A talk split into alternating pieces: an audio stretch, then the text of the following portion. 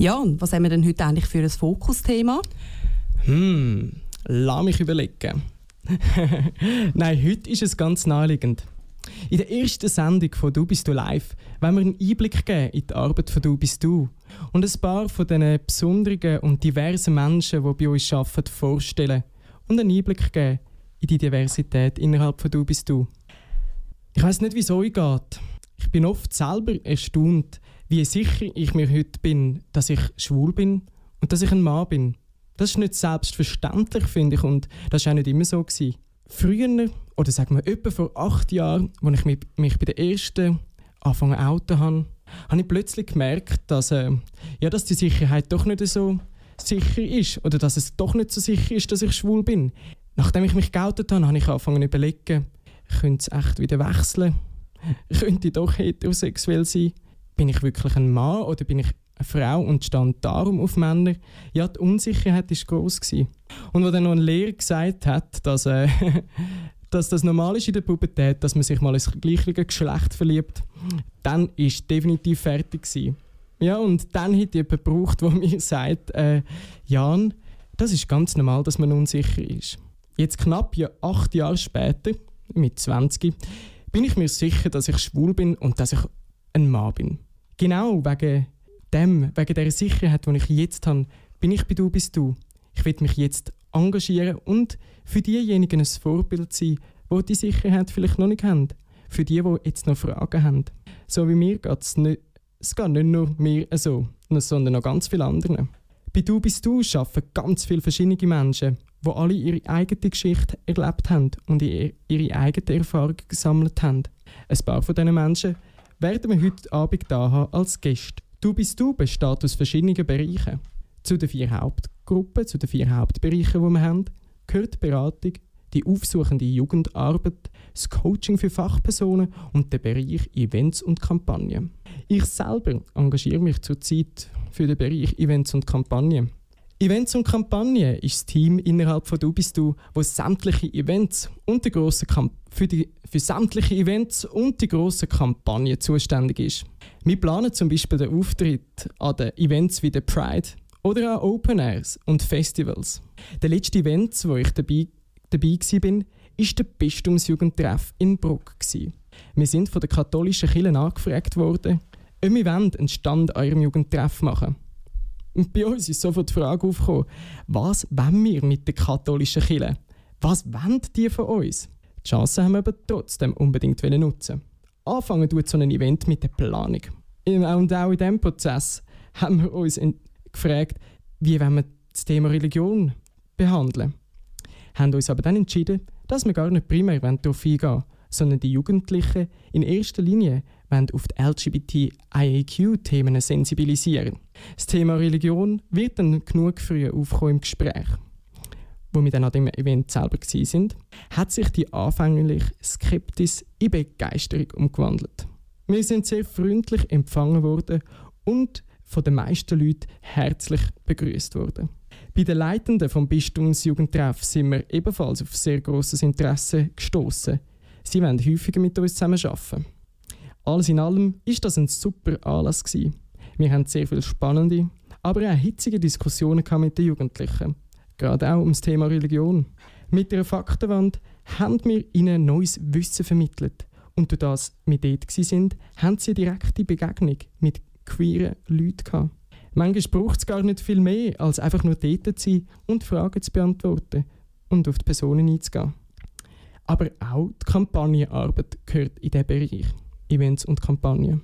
Unsere Gruppe ist zum Beispiel für den Aufbau von der, von der Kampagne Wir zeigen uns verantwortlich. Oder eben auch für die Radiosendung heute Abend. Mit der Kampagne Wir zeigen uns wollen wir zeigen, wie vielseitig wir LGBTIAQ-Menschen sind. Wir haben alle verschiedene Hobbys und Interessen, arbeiten in den unterschiedlichsten Berufen, hören diverse Musik. Ja, wir sind einfach von Grund auf verschieden. Diese Kampagne soll besonders den Jugendlichen Mut machen, die nicht unbedingt wissen, dass sie so dürfen sein, wie sie sind. Und aus diesem Grund haben sich viele queere Menschen gezeigt und von ihren Erfahrungen erzählt, um zu zeigen, dass es normal ist dass man, und dass man darf sein wie man ist. Ich hoffe, ihr habt alle jetzt einen kleinen Eindruck vom Bereich Events und Kampagnen. Heute mit uns dabei im Studio ist der Moritz. Er kommt von der Fachgruppe Coaching für Fachpersonen. Ich muss ganz ehrlich sagen, ich weiß auch nicht so genau, was die machen. Nebst seinem Einsatz für Du bist du schafft er bei Pro Juventute bei der Beratung, also beim 147 und in der Primarschule. Hoi Moritz. Du bist du hat eben die Fachgruppe für ähm, Coaching-Fachpersonen. Kannst du mir mal kurz sagen, was das genau ist, was sie dort so machen? Genau, also wir sind eine Gruppe von Sozialarbeitern, soziokulturellen AnimateurInnen ähm, und ja, sonstige Leute, die Sozi- oder Psychologie studiert haben, ähm, in die Richtung. Und wir haben so ein bisschen das Ziel, dass wir das Coaching anbieten für Fachpersonen aus dem sozialen äh, Bereich, wenn sie Fragen haben zu LGBTQ, wie gehe ich mit dem um und so. Um das ein bisschen darstellen, also die, die am meisten kommen, das sind Jugendtreffs, wo, ähm, wo sich das Team will weiterbilden und dann haben sie, weiter, haben sie Weiterbildung zu gut meistens irgendwann im Jahr und dann fragen sie uns an, wir haben die und die Weiterbildung, könntet ihr dann einen Input machen, also dann buchen sie bei uns eigentlich ein Modul und dann kommen wir und dann machen wir das Modul. Das ist ein bisschen PowerPoint, ein bisschen ähm, Methoden, Spiele etc., wo sie dann auch mit ihren Jugendlichen, wo sie dann im, ähm, im Treffen dann können machen Wenn sie spezifische Fragen haben, so wie gehe ich mit Homophobie um, wie gehe ich mit Transphobie um, ähm, etc., etc., dann gehen wir natürlich auf das ein. So. Klingt sehr spannend. Jetzt hast du gesagt, ähm, ihr seid alles Leute, die eben Psychologie oder sonst etwas Soziales äh, studiert haben. Alles Sozis, ja. Alles Sozis.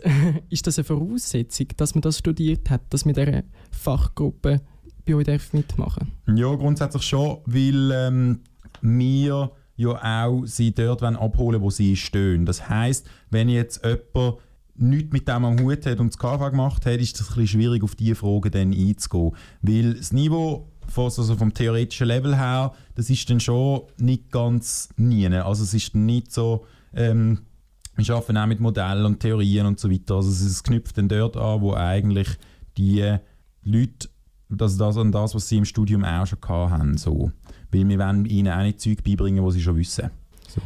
Das heißt eben, ihr könnt wirklich in euren Coachings fest auf die Theorien hineingehen? Oder nehmt ihr auch Beispielsachen, die ihr selber aus eurem Leben erzählt? Oder ist es mehr Theorien? Hey, es ist meistens wie so Weiterbildung halt sind. Am Anfang ähm, steigt man hoch ein und dann probiert man es irgendwann abzubrechen, oder? Also so den Theorie-Praxistransfer herzustellen. Ähm, aber am einfachsten ist, also man muss natürlich schon verstehen, warum man etwas macht, weil dann kannst du es aufs, ähm, auf Situationen adaptieren. Sozis und auch Lehrpersonen zum Beispiel haben immer gerne Betty Boss ihr Rezept, macht das und das führt dann zu dem. Das probieren wir auch zu gehen, aber nicht nur, weil wenn dann halt mal eine Frage von einem Jugendlichen kommt, die dann nicht reinpasst hat und die wir nicht besprochen haben, dann sind sie dann aufgeschmissen, wenn wir ihnen nur zwei, drei Rezepte weitergeben. Darum ist der erste Teil vom Coaching so ein bisschen grundlegende Theorie, grundlegende Modelle, grundlegende Meinungen, die wo, wo äh, wissenschaftlich vertreten werden ähm, und die probieren wir weiterzugeben und dann auch wirklich Bildung, also ähm, Weiterbildung im wörtlichen Sinn zu machen, also die Leute weiterzubilden und dass sie das dann für ihren Alltag können übernehmen so. Und dann das probieren wir mit ihnen dann in die Praxis zu überführen, wie könnten sie denn das anwenden. Gibt es dann auch Material, das sie selber können nachlesen und so weiter und so weiter. Wenn du jetzt sagst, wollen das Betty Bossi-Rezept, dann tönt das für mich ein bisschen so, als wären sie noch relativ unerfahren, die Fachpersonen, die zu euch kommen, um so ein Coaching zu beanspruchen. Sind sie wirklich so äh, unerfahren? Hey, ist gut. Also, das hat grundsätzlich nicht so viel mit ihrem Erfahrungslevel zu tun. Das ist ja menschlich, dass man gerne etwas hat, wo man dann kann genau befolgen und selber denken und selber machen. ist schwierig. Das geht bei mir genau gleich. Ähm, mit dem, vom Erfahrungslevel her sind sie total unterschiedlich. Also gibt Leute, die sind extrem weit, die haben irgendwie Bachelorarbeit über Intergeschlechtlichkeit geschrieben und so. Die bohren sich dann ein bisschen in der Nase ähm, während dem Coaching, weil sie halt das alles irgendwie schon ein bisschen kennen oder ähm, das ist ein bisschen eine Herausforderung, der Erfahrungslevel, vor allem mit dem LGBTQ-Plus-Thema weil gewisse halt sehr weit sind in einem Team vielleicht und gewisse noch keine Ahnung haben und so. Also müssen wir so ein bisschen schauen, dass wir alle ein bisschen abholen. Ähm, ja, wir machen die Erfahrung, dass es gibt Teams, die sind total weit, total aufgeschlossen. Ähm, und dann gibt es solche, die wo, wo noch nicht so weit sind, die sich aber auch dafür interessieren. Die haben uns schließlich eingeladen. Also probieren wir das Team dort abzuholen, wo es steht. So. Sehr gut. sind dann die Rückmeldungen, wenn ihr jetzt mal nicht ein Betty Boss Rezept könnt geben sondern halt Mhm. wirklich müsst, müsst umschreiben oder beschreiben, sind die Rückmeldungen gleich gut oder äh, sagen die Leute, sie profitieren von diesen Coachings? Ja, also die meisten Rückmeldungen sind gut. Wir sind auch dran, das ständig weiterzuentwickeln. Also wir haben irgendwie fast jeden Monat eine Sitzung und dann eine Retrette und dann einen Teamhalbtag und so weiter und so weiter. Ähm, und wie das Sozis halt so machen, die tun ganz viel reflektieren, also über sich selber nachdenken und wir denken natürlich über uns und unser Angebot weiter also nach und dann probieren wir das stetig weiterzuentwickeln und aus den Rückmeldungen zu lernen. Aber so durch die Bank sind eigentlich die Rückmeldungen meistens positiv. So. Haben ihr Leute, die wo homophob sind, jetzt im übertrieben, im weitesten Sinn, Leute, die sehr skeptisch sind, was die LGBTIAQ-Themen angeht. Ja, grundsätzlich gibt es es schon immer wieder mal. So, bei den Sozis ist es glaube nicht so wahnsinnig verbreitet, weil die halt so sehr, oder, so Themen und Minderheiten und Integration und Teilhabe an der Gesellschaft und so weiter, das ist so ein bisschen deren Thema. Mhm. Ähm, aber einmal gibt es dann schon auch so Meinungen und Äußerungen und dann so, ah, okay, ähm, schön. ja, und dann, also teilweise sind wir so ein bisschen überrascht, aber ähm, ja, dann lassen wir uns auf Diskussionen ein. Also man kann Vorurteile nur verändern, indem man über sie schwätzt. Das ist ja so ein bisschen der Ansatz, oder? Das ist ein sicherer Raum, äußert, was der Äußere wollen, weil solange sie es unterdrücken und nicht darüber schwätzen, kommen wir gar nicht dran. Also auch dort nicht das Betty Bossi Rezept vorne anlegen, sondern in die Diskussion gehen und äh, äh, fragen, was sie genau beschäftigt oder Genau. was sie genau. Also es ist auch so ein bisschen nach dem Motto, Störungen haben Vorrang. Wenn jetzt jemand findet, dass sie eh alles Kabis und ähm, was würde mir da überhaupt erzählen oder so, dann muss man über das schwätzen. Mhm, Geht mhm. gar nicht anders, weil sonst hast du am Schluss jemanden drin in der Weiterbildung, wo, wo einfach äh, Pust im Sack macht. Und das ist meistens auch nicht so geschickt, wenn du das nicht ansprichst. Mhm. Also wirklich die Leute einbeziehen und schauen, dass sie, dass sie auch mitmachen und dass sie sich aktiv mit dem Thema auseinandersetzen. Mega. Ja. Wir fragen auch im Vorfeld, haben Fragen, Fragen sammeln, geben uns die weiter, tun wir uns spezifisch vorbereiten, gewisse Sachen nochmal nachlesen, etc. Also wir wollen, dass es ihnen so viel bringt wie möglich. Mhm. Wir müssen uns auch bei gewissen Sachen abgrenzen, weil das nicht in unserer Kompetenz ist. Ähm, aber grundsätzlich probieren wir ihnen ja, das zu geben, was sie auch wirklich wollen. Also sie können auch ähm, sagen, wir wollen am Schluss einfach eine Stunde über das diskutieren und dann machen wir das, dann bereiten wir uns vor und dann haben wir Diskussionen. Kommen jetzt dann teilweise auch mit konkreten Beispielen. Irgendjemand, der sich bei Ihnen im Jugendtreff oder in der Schule gerade geoutet hat und dass Sie dann aktiv das besprechen und eure Ratschläge wollen. Gibt es auch. Ähm, was wir auch noch machen, sind Einzelberatungen. Wenn es dann so wirklich Einzelne sind, also wenn irgendeine Schulsozialarbeiterin ähm, äh, ein Problem hat oder eine Fragestellung, dann kann sie auch ähm, mit unserer Fachgruppe Kontakt aufnehmen und dann kriegt sie eine Einzelberatung. Ähm, aber was wir immer wieder machen, was meistens auch relativ fruchtbar ist, sind Fallbeispiele besprechen. Also wenn das Team Fallbeispiele hat, dann tun wir sie ermutigen, sie zu bringen. Ähm, ja, weil das ist am anschlussfähigsten. Das sind Beispiele, die sie wirklich selber haben. Die kennen sie, sie alle wissen, um was es geht. Wir bekommen die Fakten von ihnen, wir können Stellung dazu nehmen, wir erarbeiten, wie wir jetzt in diesem Fall können weiter vorgehen so. Sehr gut. Was muss man denn machen, wenn man ein Coaching von euch will? Oder wo sieht man, was ihr im Moment gerade anbietet? Genau. Ähm, wir sind wie alles, was mit Dubistu zu tun hat, auch auf der Webseite vertreten, dubistu.ch. Ähm, es gibt eine Rubrik Coaching für Fachpersonen, dort steht alles drauf, was für Module wir anbieten, wer wir sind, neu auch mit Foto. Ähm, und dann gibt es eine E-Mail-Adresse, soweit ich weiß, und da kann man sich melden und dann wird alles weitere dann per Mail ähm, abgemacht und dann vereinbart. Jetzt würde es mich persönlich einfach noch interessieren. Hast du mir gerade so eine Theorie oder so einen Ratschlag, den du mir könntest sagen könntest, den du mir könntest mitgeben Für das weitere Leben. Ähm, immer Ja, acht äh, Stunden schlafen. Nein, Scherz. Nein, dass ich einmal kann angehen und kann sagen, hey, look, es ist wegen dem oder wegen dem oder... Ähm, was, was wir oft sagen, den Fachpersonen, ähm, ist so ein bisschen ganz kleine Signale setzen.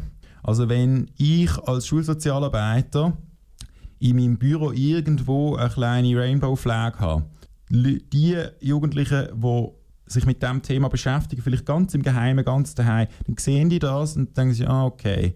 Oder wenn ich den Gender Star verwende in meinen Flyer, wo ich kreiere und in, in dieser Schule umschmeiße, dann ähm, wissen Leute, die sich mit Geschlechtsidentität nur auch noch ein bisschen auseinandersetzen, haben sie irgendwie die Idee, okay, der Schulsozi hat auch von dem eine Ahnung und ich kann vielleicht mich zu dem, bei dem melden, wenn ich dort eine Frage habe oder wenn ich zu dem Thema irgendwie etwas will loswerden. Das sind ganz kleine Sachen, das sind Visitenkarten von «Du bist du» rumliegen lassen, etc. Und muss, muss man es gar nicht gross ähm, können, die, also, die, ähm, thematisieren in einem Input oder so, oder sich auch nicht gross auf die Fahne schreiben, weil die Jugendlichen, die auf diese Sachen schauen, die sehen es dann.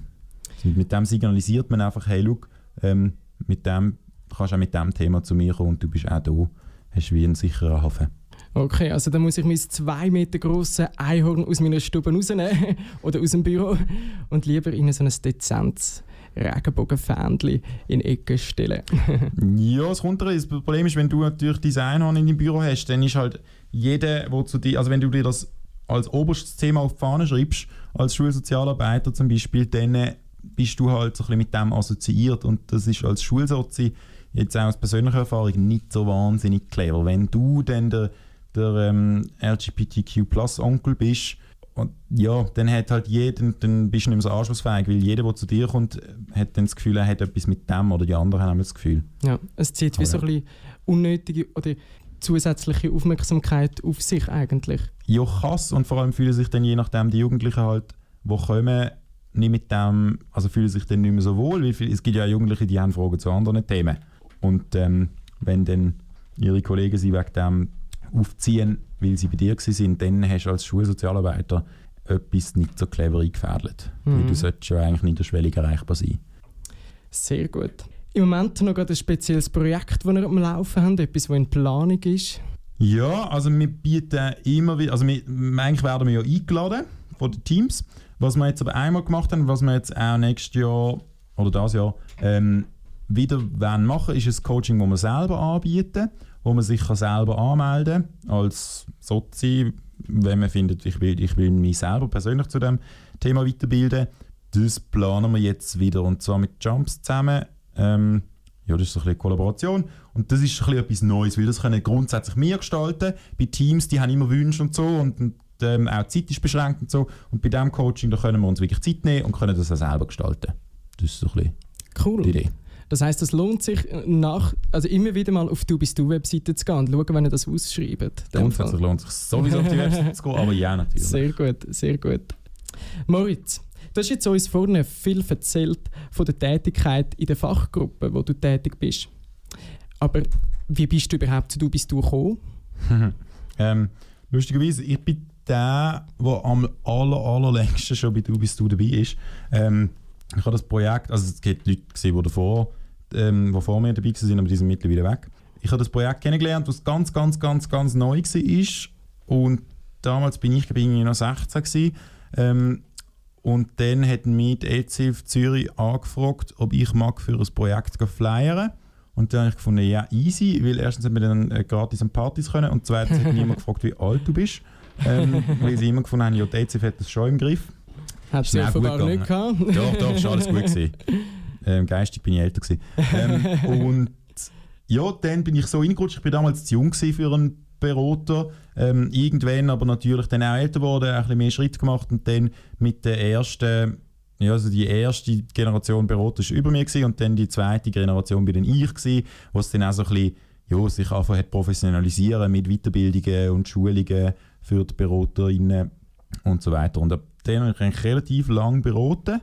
Ähm, ja, bis so in 2016, glaube ich sogar. Oh, wow. Und ähm, ja, viele Beratungen gemacht. Ähm, das hat sich bei mir natürlich total gut ergänzt mit Studium und so. Und das macht sich schon halt, als Sozi macht sich recht gut im Lebenslauf, wenn du ähm, das kannst als Beratertätigkeit die ganze Zeit ähm, dann auch vorweisen. Ja, und dann bin ich ein halbes Jahr weg vom Fenster gewesen, und jetzt bin ich wieder da seit dem Frühling 2017. Und dann äh, haben sie mich angefragt, ähm, ob ich nicht in das Team für Fachpersonen will kommen. Das ist so ein bisschen mein Weg bei «Du bist du». Mhm. Und was hat dich motiviert, um die lange Zeit jetzt schon dabei zu sein? Ne natürlich neben dem Lebenslauf, was sich gut macht. Mhm. Aber äh, ja, was ist so dein Antrieb, deine Motivation? Also einerseits finde ich das Projekt total sinnvoll. Das zeigt sich jetzt auch so ein bisschen ähm, im, im Sozi-Konsens, also die, die Peer-Beratung, das Gleichaltrige und ähm, einander beraten zu, zu Themen, wo sie gleich wo sie teilte Erfahrungen haben. Das macht total Sinn. Das, ähm, mittlerweile finde ich das aus anderen Gründen sinnvoll wie vor zehn Jahren. Aber ähm, das hat mir damals auch recht eingeleuchtet. Und schon halt so ein bisschen auch das, was ich gefunden habe, ja, es wäre also schon clever gewesen, wenn ich das in meinem Alter auch gehabt hätte. So.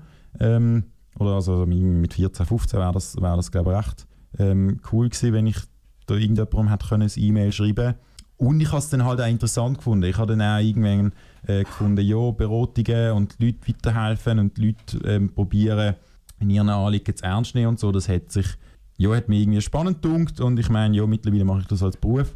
Also von dem her, ähm, ja, deckt sich das noch ein Stück weit so. Absolut. Ja, und das ist ja genau das, was ich vorhin gesagt habe, was ich von mir erzählt habe. Ich hätte, glaube das auch gebraucht, dass ich dort auf jemanden zugehen und jemand, der eine Ansprechperson ist. Von dem cool, dass du das so lange schon machen kannst. Jetzt weiss ich, dass du neben deiner Tätigkeit bei «Du bist du» auch beim 147 schaffst von Pro, Pro Juventute. Dort bist du, glaube ich, auch in der Beratung tätig, oder? Genau.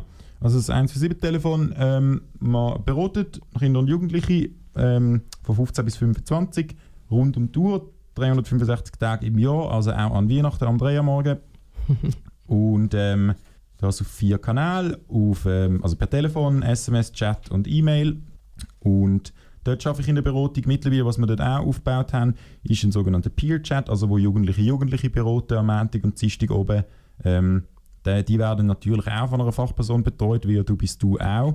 Ähm, wo sie immer können Fragen stellen können, wo sie immer können, ähm, einfach also Unterstützung ziehen Das ist total wichtig, sonst ist, ist Peer-Beratung ein bisschen schwierig zu realisieren professionell. Und das ist so ein bisschen mein Projekt beim 147. Cool. Willst du also auch sagen, die, du profitierst wie gegenseitig? Also beim 147 von deiner Tätigkeit bei «Du bist du» und umgekehrt? Ja, mega. Also ich meine, die haben, Projuventud hat mich vor allem eingestellt, weil ich so viel Erfahrung bei «Du bist du» hatte. Also ich bin ja das, was jetzt die Jugendlichen, die ich beim 147 betreue, ähm, die äh, haben, machen ja jetzt das Gleiche, wie ich mit 16, 17, 18 gemacht habe. So, dann weiß ich relativ gut, mit was für ähm, Herausforderungen die zu kämpfen haben in der Beratung. Das Format ist ein bisschen anders. Ich habe das per Mail gemacht, sie ähm, per Chat. So, aber das ähm, profitiert mega, weil ich kann mich halt in das recht gut hineinversetzen so. Cool. Ja, das ist schön, wenn man so die Synergien nutzen und die, die Erfahrung kann mitnehmen auch.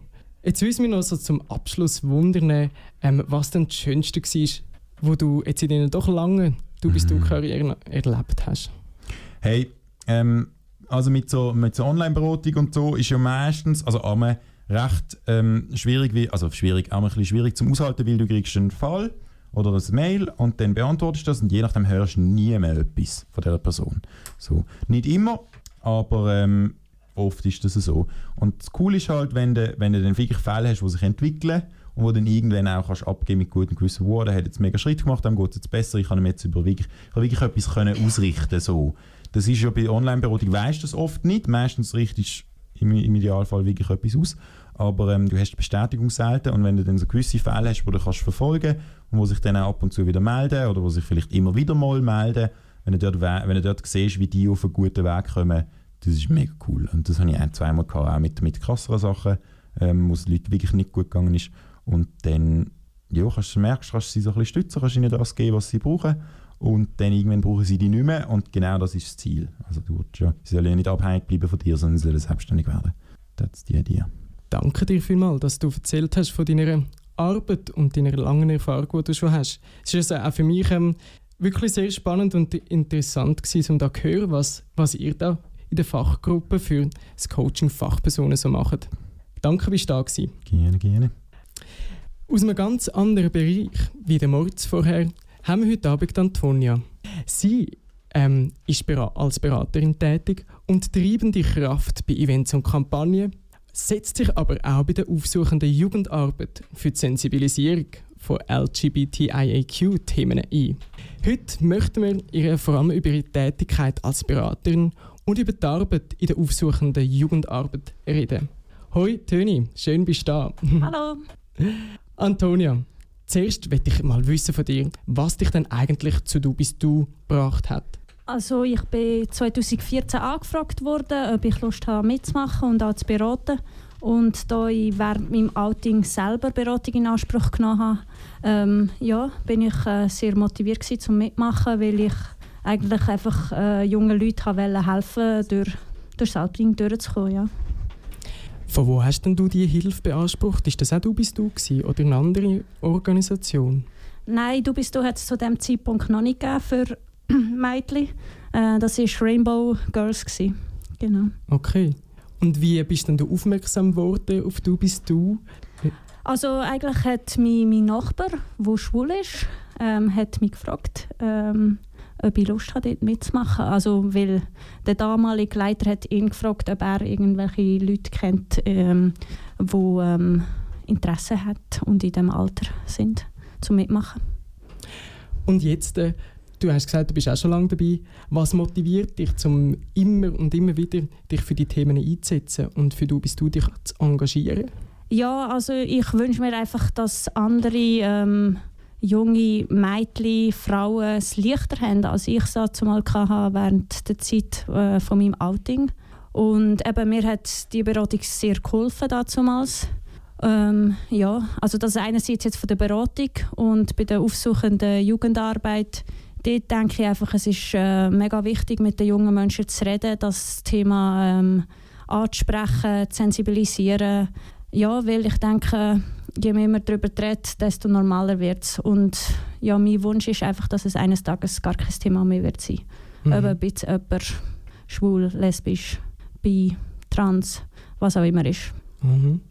Jetzt hast du eben selber auch schon gesagt, du bist zum einen in der Beratung tätig, aber auch in der aufsuchenden Jugendarbeit.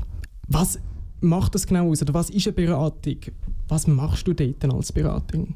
Also ähm, wir bekommen einfach also Mails von Ratsuchenden. Ähm, jetzt in meinem Fall von jungen Mädchen, jungen Frauen, die einfach ähm, Fragen haben zu ihrer sexuellen Orientierung. Genau. Mhm.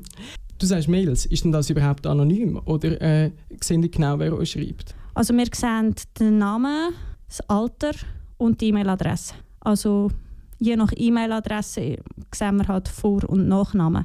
Aber wir haben natürlich, äh, wir sind äh, verpflichtet, zum, äh, das, die Daten anonym zu halten. Also das weiß niemand außer mir. Ja, also das heißt, das ist wirklich ein Dialog jetzt per Mail, wo du mit der ansuchenden Person hast. Genau, genau. Äh, die Person stellt eine Frage und dann antworten wir.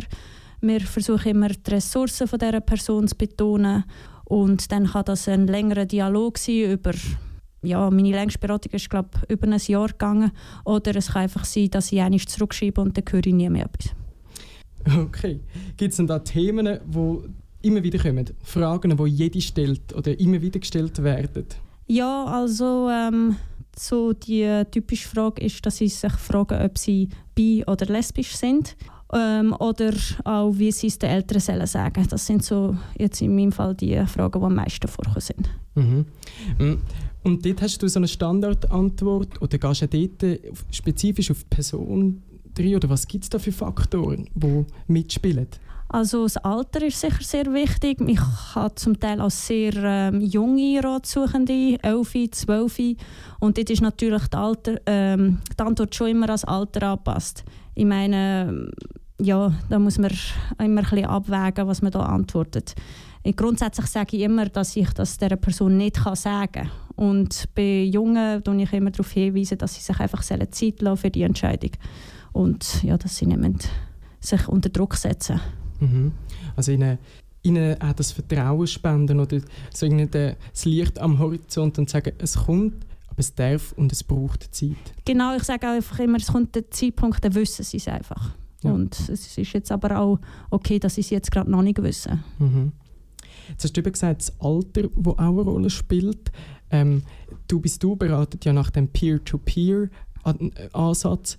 Was ist das genau? Kannst du das erklären? Ja, da geht es eigentlich einfach darum, dass die Ratsuchenden sich an Personen können, äh, wenden können, die einem ähnlichen Alter sind. Ähm, genau. Dass es nicht Altersunterschied zu gross ist, weil wir haben halt alle auch erst seit kurzem, oder ja, vor nicht allzu langer Zeit äh, uns geoutet. Wir wissen, wie es ist, als junger Mensch queer zu sein. Und das ist eigentlich so der, ja, das Wichtigste am Peer-to-Peer-Ansatz. Mhm. Kann ich auswählen als Ratsuchende, an wen dass ich mich wenden will? Oder ähm, ist das das Zufallsprinzip, das mich dann einfach zu irgendjemandem dort weiterleitet? Ja, also die Ratsuchenden können auslesen. Wenn sie auf unsere Homepage gehen, dann sehen sie in jedem Bereich ähm, sehen sie verschiedene Personen und können dann äh, die Outing-Geschichte lesen und, und dann schauen, mit wem sie sich vielleicht am meisten identifizieren oder ja, sie können eigentlich auslesen, ja. Sehr gut. Jetzt hast du vorhin über die Beratung geredet und eine Frage brennt mir auf der Zunge. Ich weiß, was du beruflich machst und das hat ja gar nichts mit dem Coaching oder mit Beraten zu tun. Werden die da noch irgendwie speziell geschult oder ähm, einfach ins kalte Wasser geworfen? Ja, also ich, ähm, also wir sind alle ausgebildet worden und zwar haben wir am Anfang von der Beratungstätigkeit ähm, eine zweitägige Ausbildung und auch nachher gibt es regelmäßig Weiterbildungen und wir werden immer überwacht oder begleitet von einem Coach, der alle Beratungen im Hintergrund liest. Okay, also Sie sind im ständigen Austausch mit, einem, mit jemandem, der eine Supervision macht in dem Sinn? Genau, also wenn wir vielleicht eine schwierige Beratung haben, dann äh, können wir uns jederzeit an einen Coach wenden. Ja, also dort im Austausch. Neben der Beratung bist du in der aufsuchenden Jugendarbeit tätig. Was ist das für ein Gebiet? Was sind dort für Aufgaben oder für Tätigkeiten, die du machst? Also dort gehen wir eigentlich einfach an Jugendtreffs. Und zwar fragen uns Jugendtreffs an, ob wir mal würden vorbeikommen und mit Jugendlichen das äh, Thema anschauen, besprechen und entweder wir etwas äh, vorbereiten, wir haben zum Beispiel ein Quiz, wo wir dann mit den Jugendlichen lösen, oder der Jugendtreff schlägt uns ein Programm vor. Und wie sieht denn das aus, wenn ihr so ein Thema anschaut mit Jugendlichen, wie du das jetzt gesagt hast? Wie baut ihr das auf? Also wir versuchen mit den Jugendlichen ins Gespräch zu kommen. Ähm, jetzt zum Beispiel eben mit einem Quiz, wo sie Fragen müssen beantworten über die momentane Situation ähm, von queeren Menschen auf der Welt und auch zum äh, wo es Fragen hat über verschiedene Begriffe und dann versuchen wir eigentlich zum Beispiel über diesen Fragenbogen mit ihnen ins Gespräch zu kommen und dann ja, funktioniert das eigentlich sehr gut, wenn man selber offen auf sie zugeht. Mhm. Wie sind denn die Reaktionen in diesen Jugendtreffs, wenn ihr vorbeigeht? Positiv, negativ? Lachen sie euch aus? Oder? Also an denen, wo ich war, sind sie mehrheitlich positiv. Es hat jetzt bis jetzt, ähm, glaube immer ein paar einzelne Jugendliche gegeben, wo man gemerkt haben, die wollen nicht über das Thema reden. Die sind dann aber einfach am Anfang gegangen. Und die, die aber dort geblieben sind, die sind wirklich sehr offen gewesen haben sehr viele Fragen gestellt und man hat schon gemerkt, dass das alles mit ihnen etwas macht. Also dass, ja, dass sie sich Gedanken machen und ähm, dass sie auch ähm, ja. Die, die aber gehen, die wollen nicht zurückholen, nicht zwingen zum Zuhören. Das heißt, ihr wollt wirklich auch den Spielraum schaffen, dass man sich zurückziehen kann, wenn einem das Thema unangenehm ist. Ja, also wenn jetzt jemand ähm, also wenn es die Jugendlichen, die wirklich ablehnend reagieren, die versuchen wir nicht irgendwie die zu behalten und ihre Meinung zu ändern. Nein, das akzeptieren wir natürlich. Ja, sondern einfach für die, die, sich interessiert und für die, die sich wollen, mit dem Thema auseinandersetzen, da zu sein. Ja, und auch die, die sich eben verweigern dem Thema, äh, sie kommen ja auch gleich mit über, dass wir jetzt dort sind und dass das Thema thematisiert wird. Ich meine, das ist, ist besser als nichts. Oder? Sie sehen eigentlich, dass ganz viele andere bereit sind, über das Thema zu reden und dass es, ähm, ja, dass es im Interesse ist, auch von den Jugendtreffleiter ist, das ähm, zu thematisieren. Oder? Mhm. Also anhand so von, von den anderen Leuten, die auch im Jugendtreff sind, sehen Sie so ein bisschen, wie sich die Gesellschaft auch entwickelt und wie auch genau, genau. die Gesellschaft offen ist in ja, Punkt. Sie sehen, dass ganz viele andere offen sind für das Thema. Sehr gut wenn es jetzt mal wirklich eine heikle Situation gäbe, ähm, hättet ihr da eine Strategie, wie ihr da wieder den Ausweg finden? Ähm, oder ist denn das mehr die Aufgabe vom zuständigen Jugendarbeiter vor Ort, Jugendarbeiterin? Also wir bereiten uns äh, immer auf heikle Situationen oder heikle Fragen vor. Wir haben auch in diesem Bereich schon mehrere Ausbildungen, Weiterbildungen gehabt und wir sind eigentlich auf das vorbereitet und wir wissen, wie wir uns abgrenzen können. Sehr gut. Ja, Stichwort abgrenzen. Ich kann mir vorstellen, wenn, wenn ich jemandem erzähle, ich bin, ich bin schwul, ich liebe einen Mann, ich kann fast auf sicher gehen, wenn das Jüngere sind oder Gleichaltige, dann kommt die Frage, ja, wie habt denn ihr Sex zusammen, wie funktioniert das? das ist jetzt so eine Frage, wo, wo ich mich ein bisschen abgrenzen will. Machen die das auch bei so Fragen oder beantwortet ihr einfach alles? Oder? Also das, das, handhaben? das entscheidet eigentlich jeder für sich. Also ich beantworte persönlich nicht alle Fragen. Jetzt eben so, so eine Frage tue ich nicht beantworten aus persönlicher Sicht, aber ich tue dann manchmal einfach eine generelle Antwort sagen. Ja. Sonst so die persönliche Note, kommt die ins Spiel äh, mit der Geschichte, also mit eurer Geschichte, die ihr erzählt, oder bleibt ihr außen vor? Mal, die persönliche Geschichte spielt eigentlich immer äh, eine Rolle in diesen Jugendtreffs. Die Jugendlichen sind sehr interessiert an der persönlichen Coming-out-Geschichte. Und ich denke, das ist auch viel der Moment, wo wir sie auch irgendwo berühren und abholen. Weil sie merken, es ist nicht einfach für uns. Würdest du denn jetzt sagen, wenn du mit den Jugendlichen in Kontakt bist, was wirkt mehr? Sind das die Spiele, die ihr macht? Äh, oder sind das wirklich einfach allein die Tatsache, dass du vor Ort bist und Fragen beantworten ich glaube, es ist der persönliche Kontakt ja. mit ihnen, das Gespräch. Oder? Wenn wir jetzt nur dort wären, in ein Quiz würden hinlegen, aber wir nicht würden das Gespräch mit ihnen suchen, denke ich, würden wir weniger bewirken, als wenn wir wirklich auf sie zugehen, was wir ja machen. Mhm. Jetzt will ich mich zum Abschluss noch wundern, was die schönste Erlebnis war bei der Tätigkeit von «Du bist du». Sei es jetzt bei der, als Beraterin oder sei es in der aufsuchenden Jugendarbeit oder in einer anderen Tätigkeit, die du hast bei «Du bist du». Ähm, also es hat mehrere schöne Erlebnisse gegeben. Ähm, so bei Sensibilisierungsarbeit ist es sicher so die Reaktion von, von den Menschen auf der Straße oder an Events äh, zu dem Thema, wo ich merke, sie sind offen für das Thema. Ähm, und bei den Beratungen sind sicher die Beratungen oder die Ratsuchenden, die sich am Schluss bedankt haben bei mir für, für die Unterstützung. Und bei der aufsuchenden Jugendarbeit ähm, weiß ich noch etwas, was mich berührt hat. Das war vor ein paar Jahren. Dort waren wir im, am Jugendtreff im Aargau. Gewesen. Und dort hat es einfach so ganz selbstverständlich ein junges lesbisches Paar gehabt. Und das war in der ganzen Schule. Und es war einfach, einfach okay und kein Thema. Und das hat mich irgendwie ja, berührt. Ja, das tut damals gut, wenn man sieht, dass, äh, dass es doch auch an gewissen Orten schon eine gewisse Selbstverständlichkeit hat. Sehr schön. Merci vielmals, Antoni, dass du dir Zeit genommen hast und mich deine, meine Fragen gestellt hast. Ich habe es sehr spannend gefunden, du bist du auch aus deiner Sicht kennenzulernen. Falls ihr die Heime jetzt noch offene Fragen habt, die noch nicht beantwortet sind, dann äh, schreibt uns unbedingt zum Beispiel at, äh, an info.dubistdu.ch auf Instagram oder Facebook. Wir beantworten gerne eure Fragen jederzeit. Jetzt noch eine, letzte, eine allerletzte Frage. Gibt es einen Wunsch, den du noch hast? Sag so die Hör Zuhörer, die Heime Zuhörer und Zuhörerinnen und alles dazwischen. Oder einen persönlichen Wunsch? Gibt es da noch etwas? Also ich würde mir einfach wünschen für die Zukunft, eben, wie ich schon ganz am Anfang erwähnt habe, dass es einfach mal kein Thema mehr wird sein, was ein Mensch für eine Geschlechtsidentität oder für eine sexuelle Orientierung hat. Ja, fast schon das Wort zum Sonntag. ich weiß, du hast noch ein weiteres Lieblingslied, das du gerne hören willst. What About Us for the Pink?